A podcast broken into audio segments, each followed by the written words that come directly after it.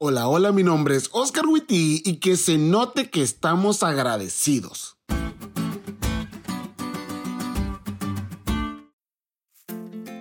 Hace un tiempo atrás escuché la historia de un hombre que había perdido el empleo.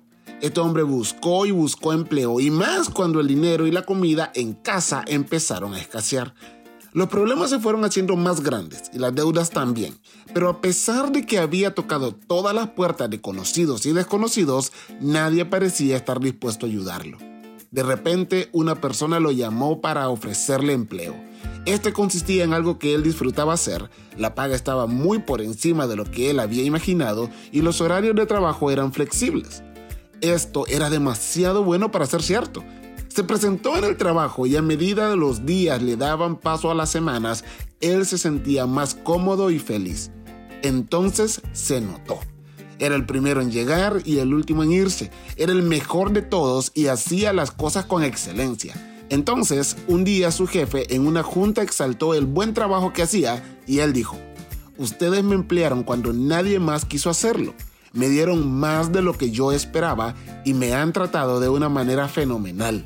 Estoy tan agradecido con ustedes que lo menos que puedo hacer es dar lo mejor de mí. Es que amigos, la gratitud es un motivante poderoso. Una persona agradecida hace todo, mueve todo, da todo. Una persona agradecida no se limita.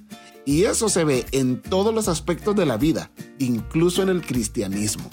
Cuando un cristiano está agradecido por la salvación tan grande que Dios le ha dado, está dispuesto a darlo todo, su tiempo, sus talentos, sus fuerzas y su dinero.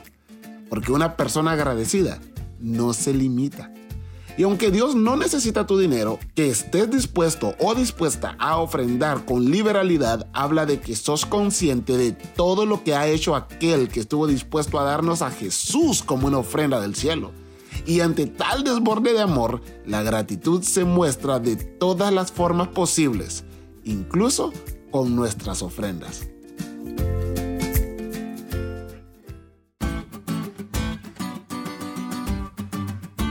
¿Te diste cuenta de lo cool que estuvo la lección? No te olvides de estudiarla y compartir este podcast con todos tus amigos. Es todo por hoy, pero mañana tendremos otra oportunidad de estudiar juntos.